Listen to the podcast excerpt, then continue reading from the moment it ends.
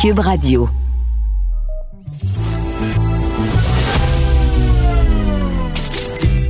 Caroline Saint-Hilaire. Caroline Saint-Hilaire. Une animatrice pas comme les autres. Cube Radio. Cube Radio. Bonjour, très contente de vous retrouver encore une fois cette semaine, quand même une grosse semaine, euh, alors que les cas de COVID augmentent à tous les jours, euh, puis que le gouvernement a décidé de, de monter le ton, de serrer la vis sur le respect des règles sanitaires. On peut quand même euh, une chance avoir un peu de d'espoir avec l'arrivée de ce fameux vaccin. Et je pense pas me tromper en disant qu'on a bien besoin de cet espoir-là. Et donc, ça va nous permettre peut-être de connaître des jours meilleurs. Et en parlant de jours meilleurs, il y en a une cette semaine qui a eu toute une semaine et on va aller la retrouver tout de suite, cette fameuse infirmière Marie-Christine Lanoux. Caroline Saint-Hilaire. Pas d'enveloppe brune, pas de lobbying. Juste la vraie bonne radio, dans les règles de l'art. Cube Radio. L'histoire de Marie-Christine Lanoux a fait bien des vagues cette semaine. Infirmière diplômée et mère de famille de quatre enfants, elle a diffusé une vidéo devenue complètement virale dans laquelle elle expliquait s'être fait refuser un emploi en raison de son poids. On va aller la retrouver et prendre un peu de ses nouvelles. Bonjour, Madame Lanoux. Bonjour. Alors, euh, tout de suite, j'ai envie de vous demander euh, comment ça va dans toute cette histoire? Euh, j'imagine que vous vous avez pris conscience comment vous êtes devenu presque un modèle cette semaine. Comment ça va?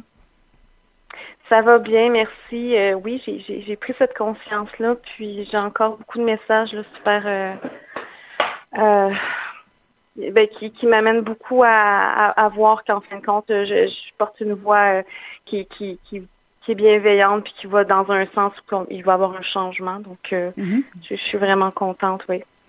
Parce que en fait, quand vous avez fait votre vidéo, vous, vous me corrigerez si je me trompe, euh, c'était pas dans, dans le but, en tout cas pas dans le but premier euh, d'interpeller nécessairement euh, le SUS de l'Estrie qui vous avait refusé un emploi à cause de votre poids, euh, mais c'était surtout pour parler aux membres de votre famille, vos amis qui savaient le processus dans lequel vous étiez de à la recherche d'un emploi. Et dans le fond vous, vous vouliez exprimer exprimer pardon euh, votre peine, votre déception puis on peut le voir dans la vidéo comment ça vous a choqué, comment ça vous a troublé.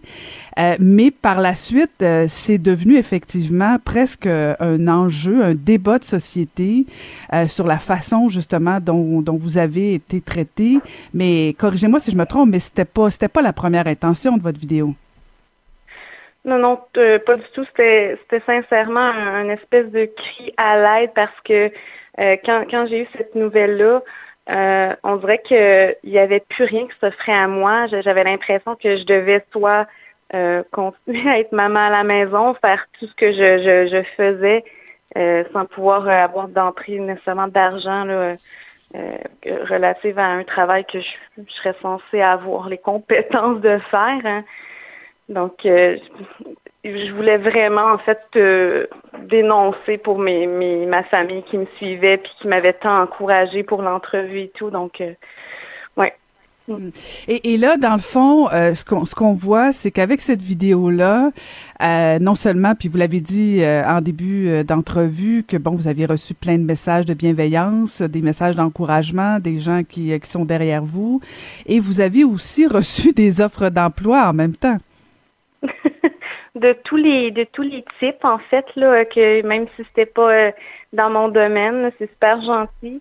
Euh, oui j'ai j'ai reçu des, des offres un peu partout dans certaines régions euh, que j'ai grandement apprécié j'ai j'ai vu en fait une humanité comme moi en fait je je, dé, je, je défends puis que dans, dans, lequel je baigne d'habitude là. Donc mm-hmm. ça ça m'a rassurée puis je, je sais qu'il y avait autre chose pour moi à ce moment-là. Ça m'a comme remis un peu les pieds sur terre à ce, pour me relever les manches et tout. Là. Ouais, parce que ça doit faire du bien, parce qu'en même temps de recevoir un coup de fil disant que bon, vous aurez pas l'emploi parce que euh, vous avez un, un, problème de surpoids, si on peut dire comme ça, selon la, la dame qui vous a téléphoné.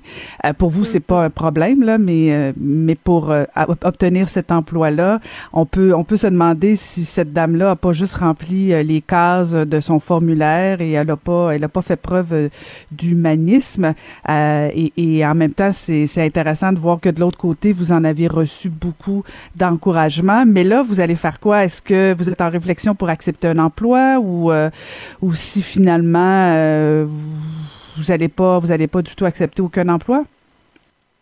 Euh, oui, je vais accepter euh, un emploi, c'est certain. Euh, je, travaille déjà auprès d'un organisme avec un petit contrat de, de trois heures par mois comme animatrice avec les nouveaux parents. c'est pas dans le domaine infirmier, mais c'est quand même connexe. On m'a offert quelques heures de plus si je le voulais. Je dois les rappeler. Mais j'ai tellement pas eu le moment du tout de, de tout voir ce que ce ferait à moi. Mm. Par conséquent, j'ai quand même laissé euh, entrevoir euh, le, le CIUS euh, juste que j'étais quand même intéressée à un des postes, mais je dois je dois quand même avoir une conversation avec eux parce que j'éprouvais puis j'éprouve encore un, un, un, gros malaise là. Mm-hmm. Est-ce que je vais être bien accueillie? ben oui, ben oui, effectivement. Mm, je, je comprends votre. Oui, c'est ça. oui, oui, excusez-moi, je ne voulais pas vous couper la parole, allez-y. C'est correct. Mais c'est surtout à, savoir euh, plus dans, dans l'équipe, est-ce que je vais être bien reçue?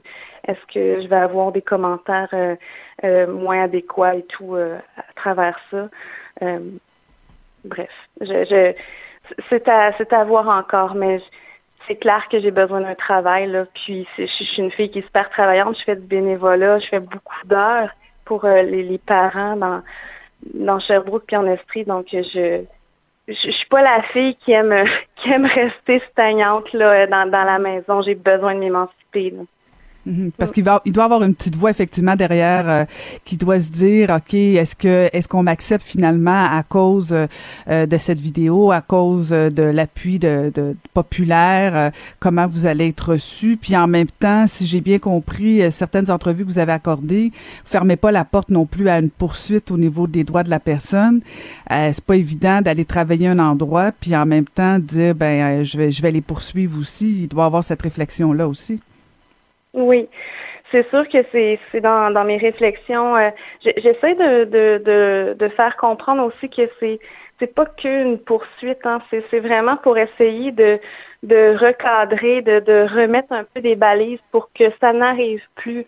Euh, c'est pas contre eux. Je pense qu'on va dans le même sens euh, que moi en tant que professionnel de la santé, eux euh, en tant qu'établissement de santé. donc je veux juste essayer de leur dire que je suis, je suis avec eux, que ça.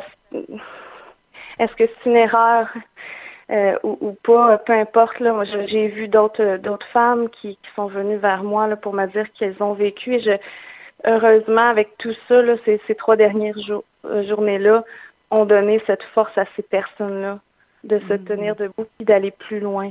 Euh, parce qu'elles vivaient ça seules à la maison, intérieurement. Euh, elles avaient peur, euh, ces personnes-là. Là. Hmm. Ouais, puis c'est ça. Puis des fois, ça prend, ça prend une personne justement pour changer les choses. Peut-être que c'est, euh, c'est le combat de votre vie euh, pour euh, changer les choses, pour que justement ça arrive pas à d'autres qui ont pas nécessairement votre force de caractère, parce que ça prend ça quand même. Parce que même si ça, on a vu dans votre vidéo de la peine, de la tristesse, de la colère, on voit aussi une force de caractère d'être capable de, de rebondir puis d'aller affronter la tempête. Alors c'est peut-être, c'est peut-être une des euh, une des raisons euh, pour lesquelles vous deviez passer par ce chemin-là pour pouvoir changer les choses au Québec. Est-ce que vous êtes prête à faire ce combat-là au nom justement de, femmes et d'hommes qui ont pu vivre un peu la même chose que vous? C'est bien entendu. Euh, sincèrement, j'ai vécu ce combat-là seul assez longtemps. J'ai vécu d'autres combats aussi que, qui, qui, sont relatifs à la femme, mm-hmm, euh, à la mère de famille, euh, pour les conciliations, là, euh, surtout pendant les études. Donc, que ce soit pour moi ou pour les autres, si ça, ça peut avoir un bien-être à quelque part, je, je, je, le, je le ferai. Mm. oui, j'ai cette force de caractère-là. Je, remercie ma mère de m'avoir donner l'expression que je puisse bien m'exprimer. Puis euh, ma, ma soeur qui est philosophe pour bien trancher. Euh, donc, euh, je pense que j'ai la capacité de le faire, oui. puis Ben, en tout cas, vous pouvez être fier de, vous pouvez vraiment être fier de vous, euh, Madame Lanou, parce que non seulement vous êtes belle, articulée, mais vous êtes aussi inspirante. Alors euh, peut-être que vous devez faire ce combat-là euh, pour pour des femmes et des hommes, mais aussi un peu pour vos enfants, parce qu'on a comme envie en 2020 de vivre dans un monde avec un petit peu plus euh, d'humanité. merci infiniment d'avoir pris le temps de me parler ce matin et vraiment meilleure des chances pour la suite. Je vous remercie beaucoup à vous. Merci beaucoup. Merci beaucoup. C'était Marie-Christine Lanoux.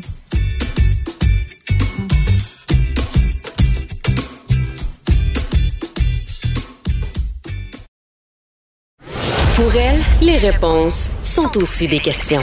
Vous écoutez Caroline Saint-Hilaire. On va s'entretenir avec un expert en relations publiques et en gestion de crise pour analyser un peu en long et en large la performance d'Horacio Arruda. Euh, bonjour Victor Enriquez. Bonjour. Alors, euh, d'entrée de jeu, euh, Victor, on, je, je, me permets de vous appeler Victor parce qu'on s'est côtoyé dans une autre vie. Mais, mais euh, Victor, a, priori, vous avez écouté la performance d'Horacio Arruda à la commission parlementaire à Québec cette semaine. comme expert en relations publiques, si Dr Arruda était votre client, est-ce que vous seriez un homme comblé? Je vous dirais que oui, somme toute, je serais assez satisfait. Docteur Arruda, hier, avait un rôle informatif à jouer auprès des élus. Euh, son rôle n'était pas d'interpréter la décision, mais bien d'amener des faits. Je pense qu'il l'a somme toute euh, très bien présenté. C'est un exercice assez difficile, hein, c'est un exercice assez long. Euh, une commission parlementaire, c'est jamais facile, mais somme toute, je pense qu'il a été très, il y a eu beaucoup de candeur, beaucoup de sincérité, au point où est-ce qu'il a donné des informations qui peut-être mettent le gouvernement dans un certain embarras. Donc, ça démontre qu'il a été euh, d'une très grande franchise. Alors oui, je vous dirais que je donnerais une bonne note à, Dr. Hier. C'est intéressant que, que, vous parliez des faits parce que euh, au départ, et je sais pas si c'était euh, le fait que c'était le début, il y avait la timidité, euh, le stress d'une commission parlementaire, parce que bon, c'est facile de regarder ça dans son salon, mais c'est une autre chose de comparaître. au départ, je l'ai senti faible comme au niveau des réponses sur le contenu, au niveau de l'approvisionnement des masques, du matériel, tout ça. Quand Madame Anglade posé des questions, je sentais qu'il n'avait pas nécessairement toutes les informations. Quand vous dites euh, qu'il était là pour informer, qu'il devait amener des faits, au départ, je l'ai senti plutôt faible, moi. C'est sûr que Mme Anglade a été très précise dans ses questions. Hein. Elle était dans des dates, elle était dans des choses très précises, des choses très factuelles. Je vous dirais que euh, c'est là où c'est particulier parce qu'on s'attend à un directeur de santé publique cette information-là. Moi, je vous avoue que je me serais attendu à ce qu'il soit allié avec quelqu'un qui, était aux approvisionnements parce que je pense qu'on savait tous que ces questions-là seraient posées. Euh, je, ne mets pas ça sur le dos de la performance de Dr. Arruda, parce que je pense qu'ultimement, dans le rôle qu'il jouait à ce moment-là, c'est possible qu'il n'ait pas eu accès à toutes ces informations-là, mais je me serais attendu à ce qu'il soit accompagné de gens qui, eux, l'avaient, cette information-là. Puis c'est là où le commission parlementaire, euh, vous le connaissez, ce format-là, Caroline, il permet d'avoir cette, euh, cette mixité de porte-parole aussi. Euh, on a vu hier Dr Massé, on a vu qu'il y avait une autre personne qui accompagnait Dr Arruda, donc on aurait pu avoir plus d'informations là-dessus. Donc c'est sûr que la performance là-dessus aurait pu être meilleure. Je pense que les parlementaires s'attendaient à plus de précision, mais ultimement, euh, je pense que pour monsieur, madame, tout le monde qui nous écoute aujourd'hui, ce qu'on s'attendait à Dr Arruda, c'est un peu le genre de réponse qu'on a eue. De mieux comprendre la prise de décision, de mieux comprendre le lien du politique et de la santé publique.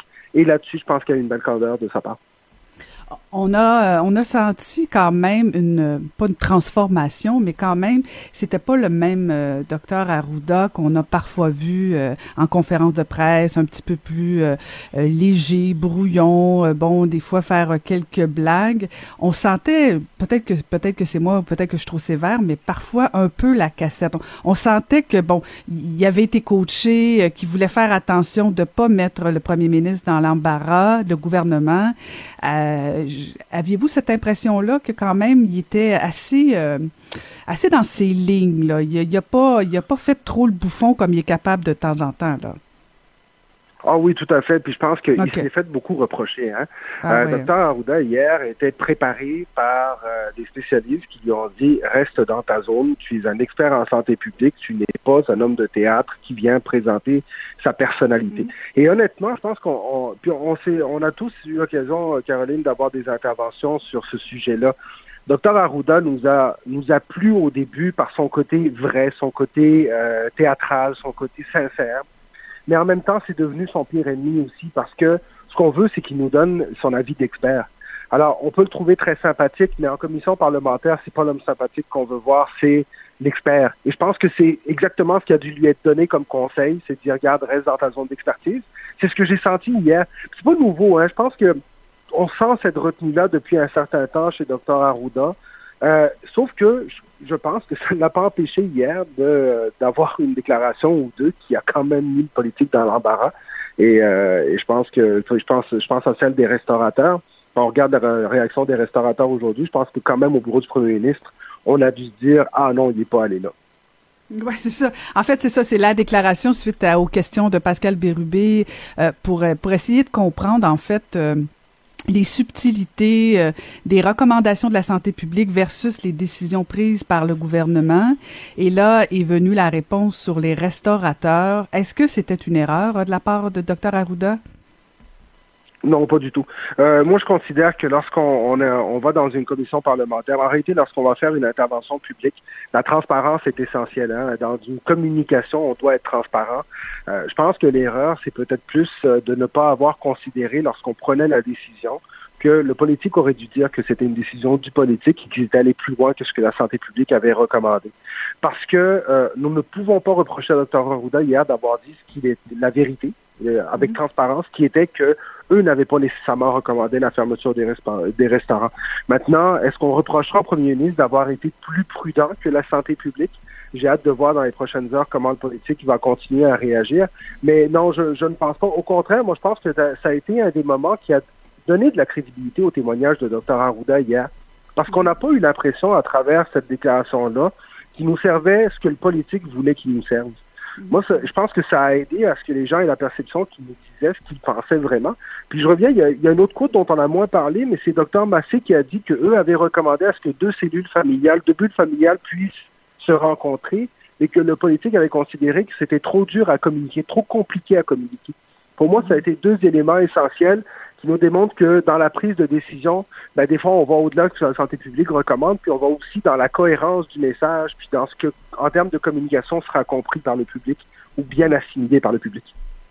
Mais selon vous, Victor, est-ce que euh, justement cette euh, cette différence euh, de, de, prise de décision du gouvernement versus les recommandations de la santé publique, est-ce que ça peut nuire au gouvernement pour les prochaines étapes? Ben, je pense que oui, je pense que ça peut nuire d'une certaine façon parce que, puis je pense aux restaurateurs, c'est on le sait tous, hein, on a tous, euh, on a tous des gens dans la restauration qu'on connaît, puis on sait à quel point c'est une situation catastrophique pour les restaurateurs en zone rouge. Et euh, je pense qu'à ce, moment-là, le premier ministre aura à nous expliquer la logique derrière ça, parce que aujourd'hui, ce que je dis ce matin, c'est des restaurateurs qui disent nous avons été sacrifiés sur l'autel des communications claires. Et euh, pour ces gens-là, on, parle, certains spécialistes parlent d'un 50% de restaurants qui pourraient faire faillite.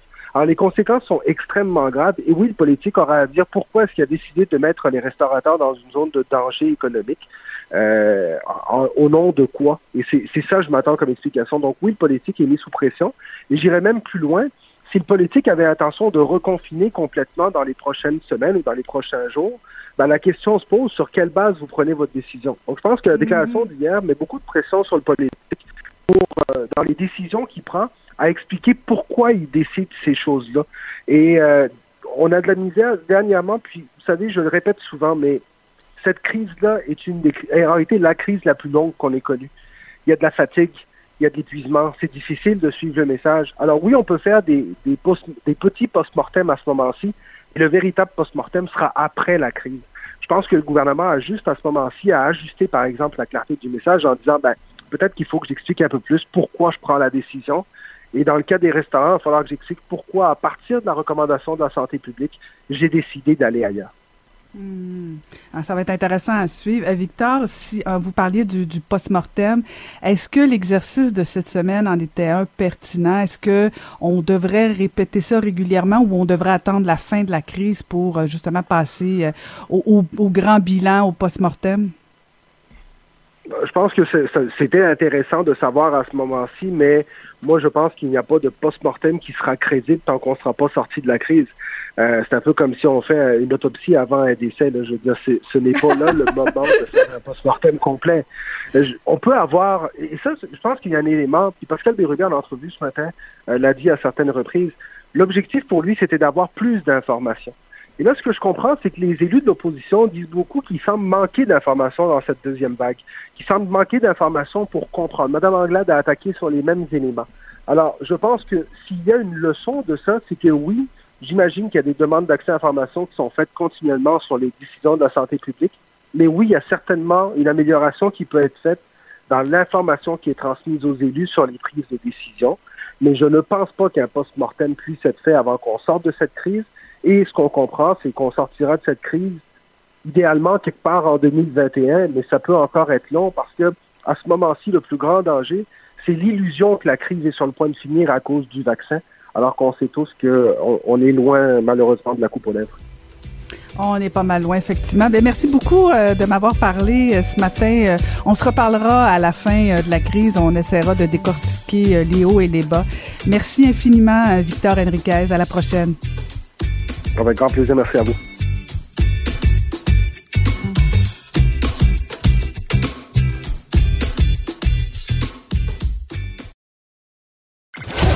Ancienne mairesse de Longueuil, l'actualité. LGSN. Vous écoutez Caroline Saint-Hilaire, Cube Radio. Je vais aller retrouver notre fabuleuse collaboratrice Varda Etienne. Bonjour Varda. Chère Caroline, ce matin, je me demandais quel quel nom te conviendrait le mieux? Est-ce que Caroline, ça va? Non, non, mais Caroline, c'est temps. Mais Caroline, ça, c'est lorsque toi et moi, nous sommes dans notre intimité. Mais je veux dire, devant le peuple, est-ce que tu préfères que je t'appelle la duchesse de l'Estrie ou la comtesse de la montagne? Oh, j'aime ça, ça, la montagne. La comtesse de la montagne? Voilà. Ah oui. Comment vas-tu, Varda? Mais attends, laisse-moi terminer. J'avais une question extrêmement importante. Est-ce que, comme Karine Gals, tu cours dans la vallée comme ça en faisant le papillon? Euh, en, euh, euh, ben, non, je cours, mais euh, non pas. j'ai plus l'air d'une baleine qui, qui s'effoire de temps en temps. C'est pas ah très très chic quand je cours, mais bon, ça fait du bien à ma tête et à mon corps. Alors, je me fous un peu de ce que j'ai l'air. Alors, je visualise la scène. On va tout de suite passer à mon sujet, n'est-ce pas? oui, je t'ai vu courir, je t'ai vu courir dans les bois et vraiment, j'ai pas l'air de ça, mais d'après moi, tu cours pas comme ça pendant 5-10 km, C'est encore drôle, ma chérie. Moi, je, oui, je ah, Tu m'énerves! Je sais, je sais, je sais, je sais. Alors, revenons à notre sujet d'aujourd'hui. C'est ça. Je voulais te parler, et je suis vraiment, je suis vraiment une aiguë. Je sais pas si tu as vu cette semaine, il y a Caroline Néron qui se fait attaquer de tous bords, tous côtés. Caroline Néron, qui maintenant euh, campe le rôle d'une escorte de luxe dans la série District 31. De un, qu'on aime ou pas Caroline Néron, cela, cela n'en demeure pas moins qu'elle est effectivement une bonne actrice. On l'a vu dans la, dans la déesse des mouches à feu, où est-ce qu'elle a eu, euh, elle a reçu beaucoup d'éloges. Elle a, elle a vraiment très très bien euh, interprété ses, ses, rôles, autant dans le film que dans la série District 31. Ceci étant, Là, tu sais qu'on est à l'ère des trolls qui, eux, se permettent de dire mais un paquet de conneries, de méchanceté. Ils déversent leur fiel parce que c'est facile de le faire derrière ton écran. Et, écoute, je vais quand même, par respect pour Caroline Néron et pour nos auditeurs, je vais faire abstraction de certains commentaires qui sont vraiment très vils. Mais je donne un exemple. On le sait bien, tu as fait faillite, t'es même pas si belle que ça. Ben oui, on le sait bien, t'es une j'allais dire un, mot vulgaire, mais une paix à milliardaire. Et je me et, la première chose que je me suis dite, c'est mais qu'est-ce qu'on en a à battre? Qu'elle ait, qu'elle ait fait faillite, euh, qu'elle a échoué, échoué. Je il y a beaucoup de gens qui se lancent dans l'entrepreneuriat, Caroline, qui à un moment donné, pour une raison ou pour une autre, bon, ben écoute, on repart à la case départ, mais cela n'en demeure pas moins que Caroline Néron, c'est une femme qui a roulé sa bosse et qui mérite le respect. Donc, mm-hmm. et je me demande si c'était un homme, si c'était un homme, est-ce que les gens, est-ce que les commentaires envers Caroline seraient tout aussi virulents? Permets-moi d'en douter. Je trouve aussi que les personnalités publiques, donc pas seulement les gens qui sont à TV puis les vedettes, mais toi, Caroline, par exemple, Bon, c'est vrai que tu es, une personnalité publique, mais je veux dire, je veux dire tu es une politicienne qui et en plus tu fais de la radio, tu es à la télé. Mais quand on englobe les trois, tu es une personnalité publique. Même chose pour moi et pour tous les autres. Le fait d'être une personne connue, est-ce que cela euh, signifie que ça donne le droit aux gens, c'est-à-dire monsieur, madame, tout le monde, de nous insulter à qui mieux mieux, comme ils le veulent, et t'as comme l'effet de masse? Donc, ça prend mm-hmm. un épais ou une épaisse, un, troll ou une troll qui, qui parle bas, et là, tout le monde suit. On le sait bien, puis là, on le sait bien, puis on le sait. Et ces gens-là, ils semblent oublier que, au-delà du fait que, bon, justement, on est exposé comme ça, on est des êtres humains, nous sommes des êtres humains, nous avons une famille, des conjoints, des conjointes, des enfants, qui eux aussi, des parents, qui sont exposés à ça. Moi, je me souviens, pour l'avoir vécu dans le passé, mon fils âgé, le plus âgé, a 27 ans. Le deuxième en a 17, ma fille va avoir 15 ans. Ils sont tous naturellement des bibites de réseaux sociaux, ils sont accros. Et lorsqu'il y a des, des, remarques ou des commentaires à mon endroit qui sont euh, vexants ou qui, les, qui sont qui trouvent que c'est des commentaires humiliants à mon égard. Mais ils ont de la peine, mes enfants. Puis ils sont comme, mais maman, comment ils t'attaquent comme ça? Ils te connaissent même pas. Et je suis obligée de leur expliquer, écoutez, les enfants, ben vous savez, maman est une personnalité publique, puis je plais pas à tout le monde, puis il y a des pour et des contre. Et, mais d'un autre côté, Caroline, tu as des gens aussi qui, qui, qui nous adorent. Et ça, ça fait du bien. Et je dis pas que tout le monde doit être à, genoux devant nous comme si on était euh, Dieu le Père mais on se sent respecté, on se sent aimé, on a l'impression que le travail qu'on fait, ben, il est euh, ben, que les gens l'apprécient. Mais le contraire est aussi vrai, c'est-à-dire que en contrepartie, on a toute la merde qui vient avec. Et je me dis pourquoi les gens sont pas capables de faire euh, soit d'avoir faire preuve d'une certaine retenue ou faire la part des choses? Mmh. mais je me demande si ouais, mais je me demande si je, t'écoutais parler, puis il y, a deux, deux questions que j'ai pour toi. Euh, je me demande s'il n'y a pas certaines personnalités qui, euh, qui attirent plus de commentaires négatifs, qui sont très souvent et pour mhm. presque la plupart du temps impertinent, inutile et euh, désagréable, de, de, de, inutile. Euh, mais je me demande si, par exemple, Caroline Néron, tu posais la question si c'était un homme. Euh, moi, je pose la question, est-ce que si elle n'était pas si belle que ça, mhm. si justement elle n'était pas si fière, parce que c'est, c'est, une femme, je la connais pas, là, mais qui me semble quand même très fière, qui, qui fait ses choses, qui, qui est pas dans, dans, dans je sais pas moi, qui, qui demande pas, qui, qui est pas en quête d'amour, qui est pas en besoin d'amour. Elle fait ses affaires, puis tant pis si tu m'aimes, tant pis si tu m'aimes pas. Ah, et, et, elle réussit, mais bon, elle échoue des fois, elle a échoué une fois, mais en même temps, moi, je, je, préfère quelqu'un qui se relève que quelqu'un qui, qui justement euh, fait juste connaît juste des succès. Quelqu'un est plus fort quand il échoue puis qui se qui se relève. Euh, mais je me demande si euh, le fait, c'est pas une question de personnalité plus que, que, d'autres choses, non? Mais écoute, en ce qui concerne Caroline, moi, je la connais un peu. Je peux pas te dire que c'est une amie, c'est une connaissance. Euh, je l'ai fréquentée, c'est-à-dire dans certains événements glam et tout ça. Caroline, je crois, euh, et, c'est une façon de se protéger, et, je, me permets de faire une comparaison avec ma propre personne, c'est-à-dire que tu n'as pas le choix, Caroline, à un moment donné, de, de mettre une grosse carapace mm-hmm. afin de ne pas être trop, euh, c'est-à-dire que, que tu ne laisses pas ces commentaires-là t'atteindre au point où ce que ça t'empêche de dormir. Parce qu'il y a eu des moments, moi, Caroline, où ça m'a empêché de dormir. Il y a des moments où j'ai eu de la peine. Il y a eu des moments où j'ai le goût de tout, tout casser. Puis ensuite, je fais, non, attends, mieux deux, deux secondes. Ces gens-là qui t'attaquent, 99,9 de ces, de ces personnes-là, tu ne les connais pas personnellement. Donc, tu devrais faire fi de leurs commentaires. Mais quand tu es bombardé de part et d'autre, je veux dire, puis tu te dis, OK, est-ce que j'arrête de lire? Mais même si tu arrêtes de lire, il y a toujours quelqu'un qui va te dire, ouais, t'as-tu vu ce qu'on dit, ce qu'on dit sur toi? Bon, ouais, puis là, ils ont à TV, puis on dit ça. Puis mm-hmm. tu fais, écoute, j'essaie de me protéger, mais il y a des limites. Et Caroline Néron, je veux dire, elle, elle ne c'est pas l'exception, c'est-à-dire que c'est quelqu'un qui est sensible, Caroline. Et il y a eu des moments où moi, elle m'avait confié que oui, ça lui faisait de la peine. Elle est obligée de passer par-dessus parce qu'elle doit faire son chemin, elle doit rouler sa bosse. Mm-hmm. Et cela n'en demeure pas moins que oui, c'est une belle fille. Oui, elle a souvent eu des conjoints euh, qui étaient bien nantis. On n'a qu'à penser à son ex-mari, euh, Réal Bouclin, qui est un milliardaire. C'est pas de nos affaires, ça. Ben voilà, c'est ça l'affaire. Et, et, tu sais quoi? Bon, exactement, Caroline. Non seulement c'est pas, c'est pas, ce ne sont pas de nos affaires. Que Caroline décide de fréquenter euh, un mec qui est bourré de fric, faut pas oublier quelque chose. C'est qu'en général, tu, tu fréquentes des milieux, il y a des gens qui gravitent autour de toi qui, ben évidemment, Pas forcément, mais la majorité du temps sont des gens d'affaires, des gens qui font partie du même milieu que toi. Et c'est sûr que Caroline Néron avait atteint un statut qui faisait en sorte qu'elle était amenée à fréquenter ce type de gens. Ceci étant, je reviens là-dessus, je l'ai souvent dit, au Québec, on a tellement, mais tellement un malaise avec les gens qui ont réussi. Mm-hmm. Ah, de un. Et deux, t'as raison, c'est une maudite belle fille, la Néron. Qu'on se le mm-hmm. dise, elle est, elle est grande, elle est belle, euh, euh, dans les critères de beauté, je veux dire, elle est mince, elle est filiforme, bon, bon d'accord.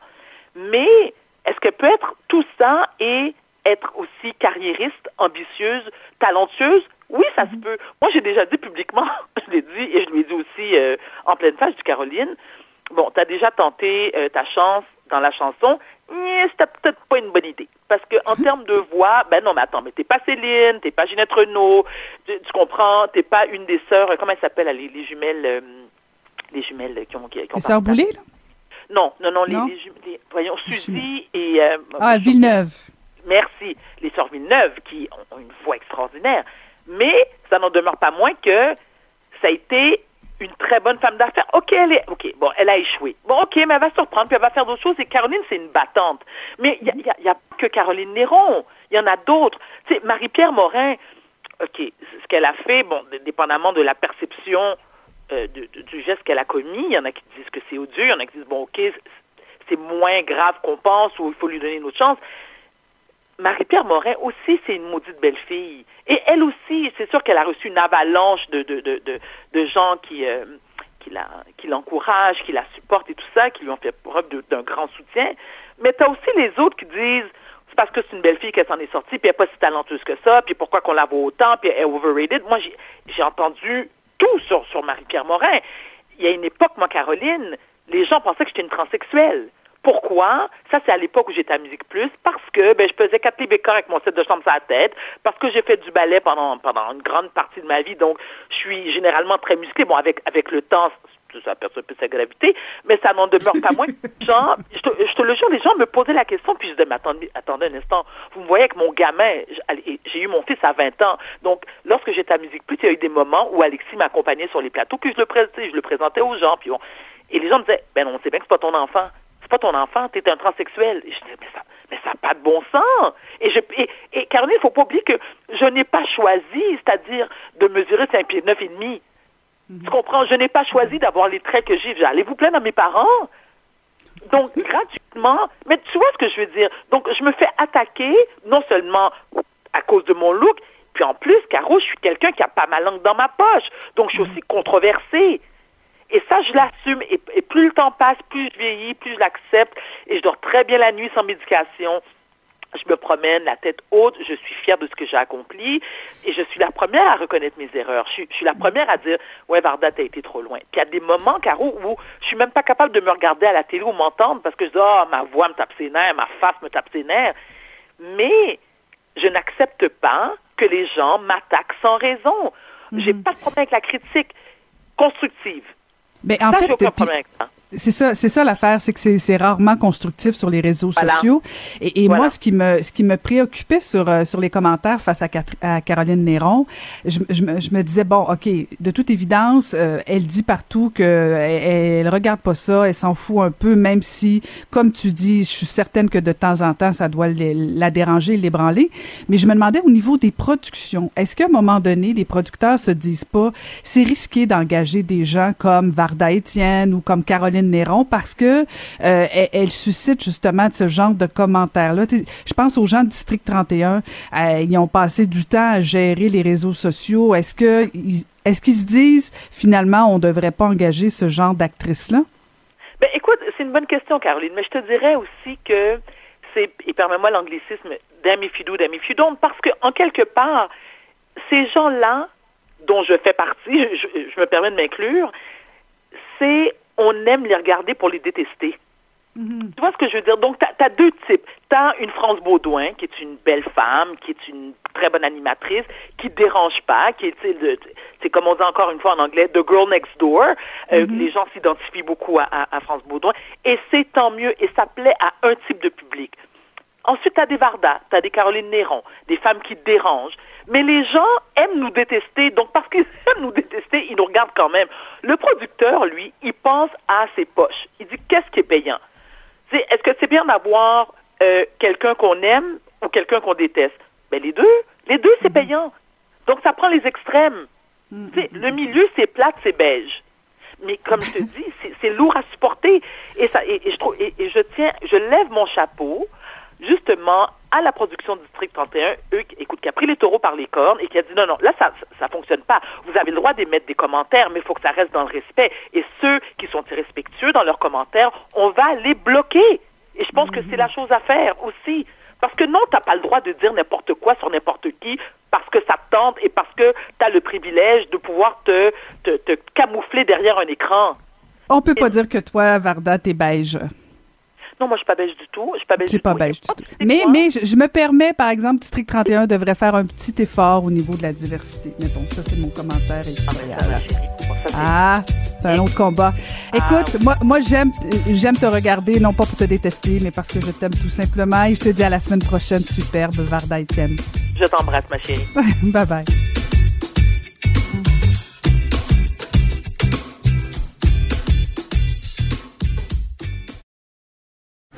Pour elle, les réponses sont aussi des questions. Vous écoutez Caroline Saint-Hilaire. On va aller retrouver notre collaborateur François Cormier. Bonjour François. Bonjour Caroline. Très hâte d'entendre les questions qui ont retenu ton attention cette semaine, cher François. Oui, question des, euh, de mes collègues journalistes, finalement, dans les oui. Est-ce qu'ils te parlent encore ou euh, t'es persona non grata? Euh, jusqu'à maintenant, je n'ai pas été bloqué par personne euh, sur les réseaux sociaux. Alors, euh, je, je, je, me dis que je suis chanceux. Euh, je commence euh, cette semaine avec un plaidoyer en, faveur des euh, journalistes spécialisés, Caroline, euh, parce que tu sais peut-être que dans les salles de nouvelles, il y, a, il, y a, il y a, comme deux types de journalistes. Tu veux, il y a les journalistes généralistes. Ce sont ceux qui sont souvent, ben, qui sont envoyés sur n'importe quel sujet, là, qui font un peu de tout, et c'est souvent privilégié par les patrons des salles de nouvelles parce que c'est plus facile à, gérer côté horaire. Si un peut pas, on va envoyer l'autre. Donc, des, des généralistes, ça fait un peu de tout et c'est pratico-pratique. Sauf qu'évidemment, les journalistes spécialisés, eux, sont spécialisés, comme le nom le dit, et euh, on n'a pas le même type de questions euh, quand on est journaliste spécialisé. Le plus, le, celui, le type de journalisme auquel euh, on est le plus fréquemment mis devant, finalement, c'est le, journalisme politique. Les questions. C'est comme les médecins, les, médecins spécialisés, c'est-tu les journalistes spécialisés gagnent plus cher que les, les généralistes? Un petit, un petit peu moins de formation, je te dirais, un petit peu moins de formation, mais c'est qu'on finit par connaître notre sujet par cœur. Je te donne un exemple. Moi, j'étais journaliste spécialisé en affaires municipale il y a quelques années. Euh, je suivais M. Coder euh, tous les jours et je finissais par connaître le discours de M. Coder par, par cœur, si bien que dès qu'il changeait une phrase, j'étais capable de voir s'il y avait de la nouvelle ou non parce que euh, je, le suivais tellement souvent que je, je, connaissais ses paroles par cœur. Or, mhm. cette semaine, on a eu une démonstration. T'aurais dû aller à Longueuil un peu. ah, ben, j'y suis allé, mais pas assez. Il n'y avait rien d'intéressant. Non, non, c'est pas ça que je dis, c'est pas ça que je dis. Euh, écoute, alors cette semaine, on a eu une, euh, une démonstration qu'un journaliste spécialisé, c'est utile dans une annonce qui a eu lieu euh, à Varennes. Tu sais qu'il y a un investissement là-bas de 687 mhm. millions de dollars pour une usine de euh, recyclage de carbone. En fait, on prend des matières résiduelles, soit dans les centres de tri ou encore dans les scieries, puis on fait ce qu'on appelle un hydrogène vert. Et là, dans cette conférence de presse-là, où étaient Mélanie Joly, Pierre Fitzgibbon, François Legault, le évidemment, euh, ben, Sophie Brochu de Hydro-Québec et euh, d'autres personnalités, on se targuait que c'était une belle annonce d'une entreprise québécoise, que c'était important pour le savoir-faire québécois, jusqu'à ce que mon collègue Francis Alain pose cette question.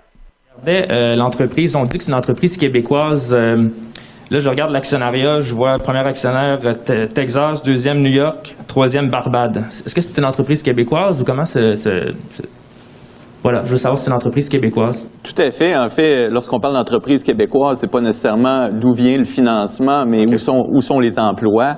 Euh, qui crée les emplois. On a 150 employés, euh, des euh, hauts salariés au Québec, qui sont des ingénieurs hautement spécialisés, euh, des équipes de gestion de projet. Donc, clairement, les emplois sont ici. Petite note à ce chef d'entreprise. Quand on dit que les emplois sont ici, soit Mais tu sais que Louis Garneau, cette semaine, a annoncé qu'il allait avoir des emplois euh, au Mexique. Je pense pas qu'on va se targuer que Louis Garneau soit une entreprise mexicaine parce qu'il y a des emplois là-bas. Alors, mm. quand une entreprise, le siège social est à l'extérieur, que les investissements viennent de l'extérieur, je pense qu'on peut bel et bien dire que c'est une entreprise étrangère avec des emplois ici. Et peut-être de faire attention, le jouer la carte du nationalisme, c'est bien beau, mais euh, faut, faut, faut, quand même pousser, euh, pousser égal. Là. C'est tout à fait. Écoute, je t'amène maintenant sur la colline parlementaire à Québec. Euh, tu sais que euh, bon, les chefs de partis se font poser beaucoup de questions. François Legault, bien évidemment, mais aussi les chefs de partis d'opposition. Et je suis toujours surpris qu'un chef ne soit pas préparé à, la question Mais toi, tu ferais quoi si tu étais à la place du gouvernement? Et c'est ce qui est arrivé encore une fois à Dominique Anglade cette semaine lorsque Alain Laforêt lui a posé cette question-ci. Est-ce que vous, demain matin, vous croyez que pour casser cette vague-là, compte tenu qu'on rentre dans la période des fêtes, on doit, comme on l'a fait au printemps, fermer l'économie? Je suis pas une experte comme euh, je, je, suis pas une experte dans le domaine. Ce que je dis par contre, c'est qu'il va falloir réellement trouver des solutions concrètes et il se peut que le confinement en soit une. J'ai ressenti tellement le malaise. Oh. Eh, ben, écoute, c'est que euh, euh, puis j'aurais pu te jouer un extrait de Gabriel Nadeau-Dubois à qui on a posé sensiblement la même question à la radio cette semaine. Euh, je, ne comprends pas pourquoi les chefs de parti ne se préparent pas à avoir cette question. Mais vous, vous feriez quoi si vous étiez à la place du gouvernement? Surtout quand on fait une sortie contre le gouvernement en disant que les mesures ne sont pas assez fortes et ne sont pas les bonnes. Soit. Alors, quelles sont ces mesures qu'on devrait mettre en place?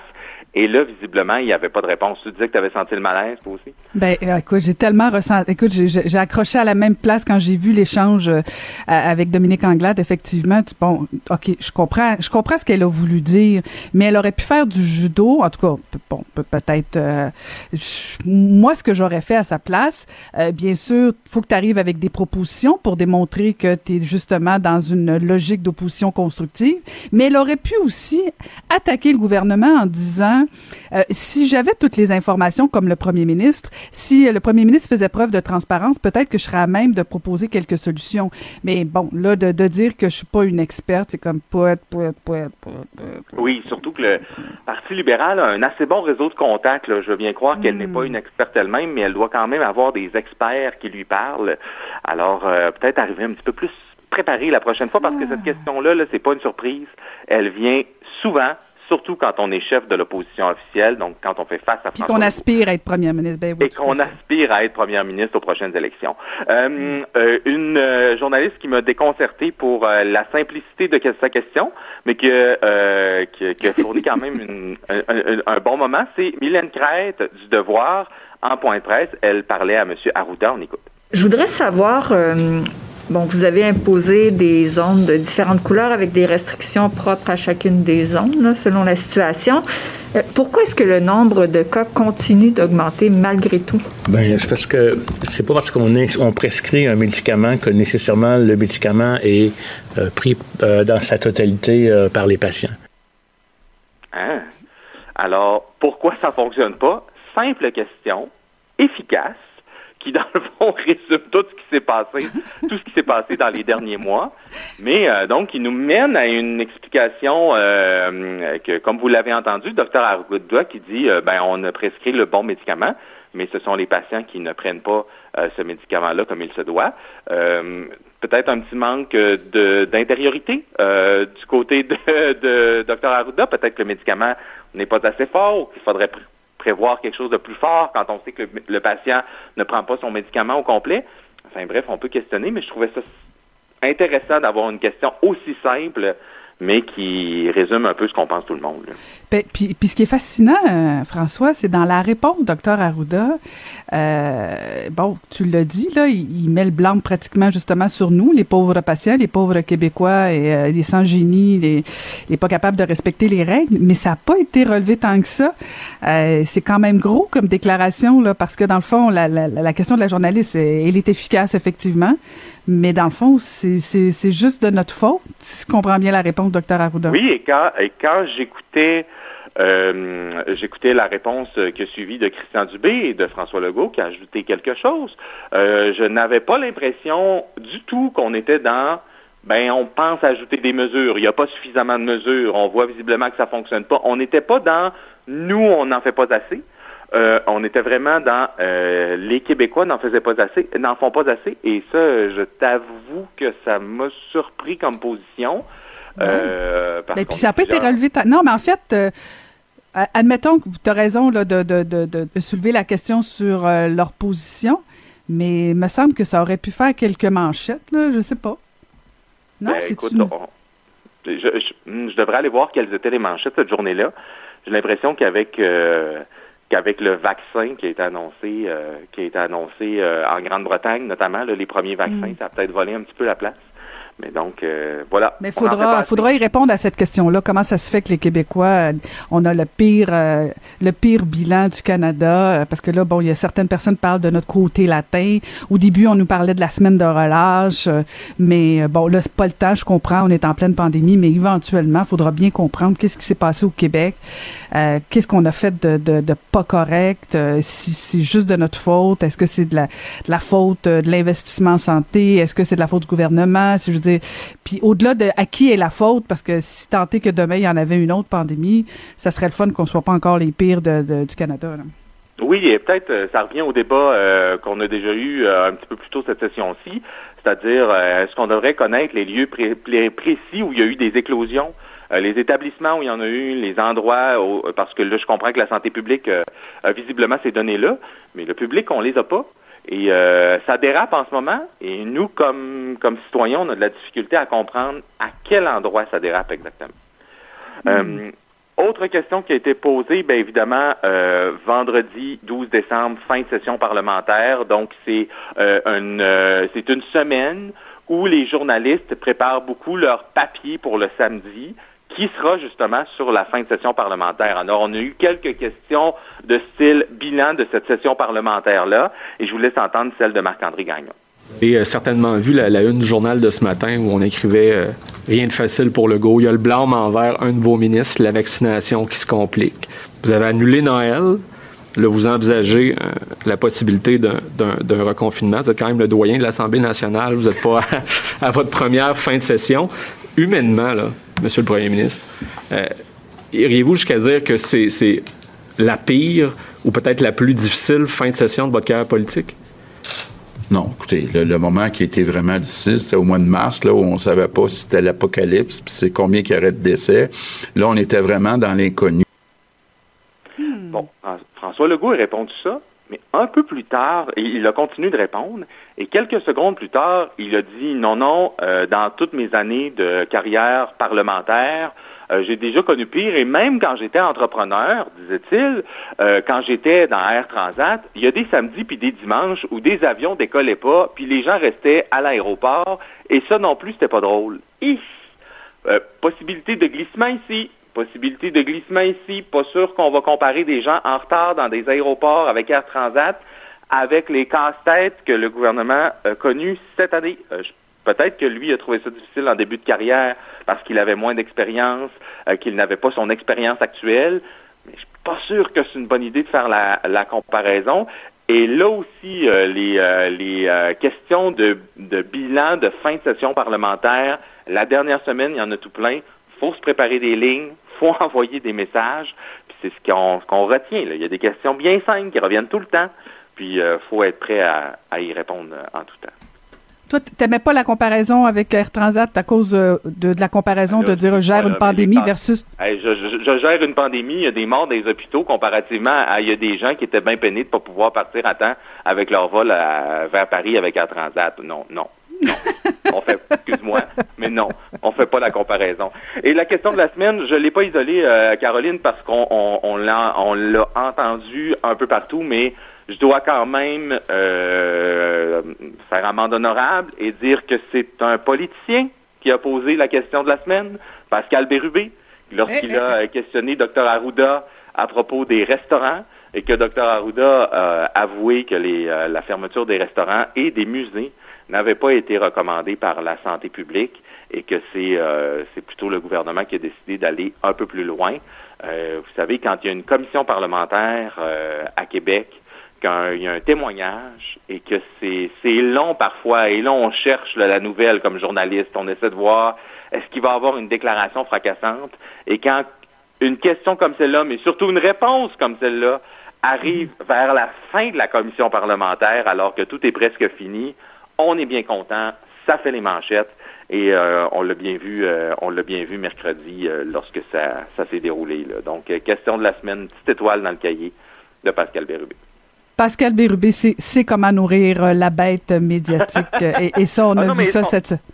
Son interrogatoire, vous savez, là, quand on est le, troisième parti d'opposition, on n'a vraiment pas beaucoup de temps à l'Assemblée nationale. On a moins de temps que les autres, moins de temps pour poser des questions. Il faut vraiment être précis, voire chirurgical. Il a été efficace. Il a posé des questions chirurgicales et puis ça lui a donné une bonne réponse. Ben, une bonne réponse pour lui, évidemment, pas nécessairement pour les restaurateurs à qui on a une pensée lorsqu'ils entendent Dr. Arruda euh, euh, dire ce qui s'est réellement passé. Merci infiniment, François. On se reparle la semaine prochaine. On fera, on fera un petit bilan de l'année, euh, des, des, des, des, plus pires, comme dirait l'autre, questions et les meilleures questions de l'année. On fera le tour ensemble. Merci beaucoup, François. Avec plaisir. À bientôt. À la semaine prochaine. Merci encore une fois d'avoir été à l'écoute. Euh, je vous retrouve euh, la semaine prochaine pour la dernière de l'année, de cette fameuse année 2020. Merci à toute l'équipe, à la mise en onde, Samuel Boulet-Grimard, à la recherche, Magali Lapointe et Maude Boutet. Et j'ai très hâte de vous retrouver donc à la semaine prochaine.